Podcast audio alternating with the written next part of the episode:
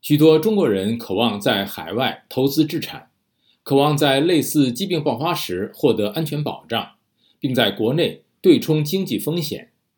Trip.com 网站的数据显示，泰国是五一劳动节期间最受中国游客欢迎的出境目的地，其次是日本和韩国。上海居民丹尼尔·便躺在豪华公寓十九层游泳池旁的躺椅上，欣赏着泰国首都一览无余的美景。我觉得自己还活着，我觉得很自由，他兴奋地说。在世界上最严厉的 COVID-19 新冠疫情遏制措施下，丹尼尔·便在中国被隔离了三年。自北京今年开放边境以来，他是涌入这个东南亚国家的大量中国大陆人之一。这个东南亚国家的优秀国际学校和优质医疗设施正在吸引越来越多渴望获得第二个家的人。泰国预计今年至少有五百万中国游客，其中一些人准备购买房产。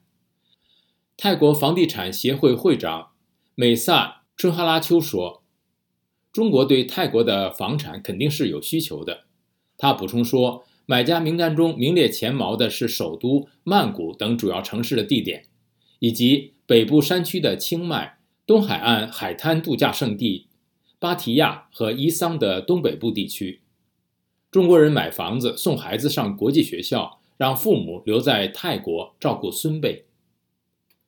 政府数据显示，三月份有近二十七万名中国游客访问泰国，创下三年新高，但远低于二零一九年三月大流行爆发前的九十八万人次。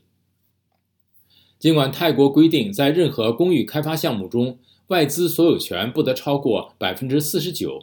但潜在买家仍在涌入，为以中国买家为目标的房地产经纪人带来业务。一位这样的经纪人。是欧文珠，他说，许多之前出于投资目的买房产的客户，现在已经将目光投向通常价值超过两百万元人民币的房产。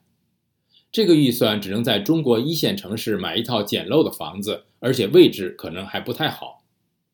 但是有了这笔钱，他们可以在曼谷市中心购买一套豪华公寓。因此，有些人会卖掉中国的一套房子，在这里买一套房产养老。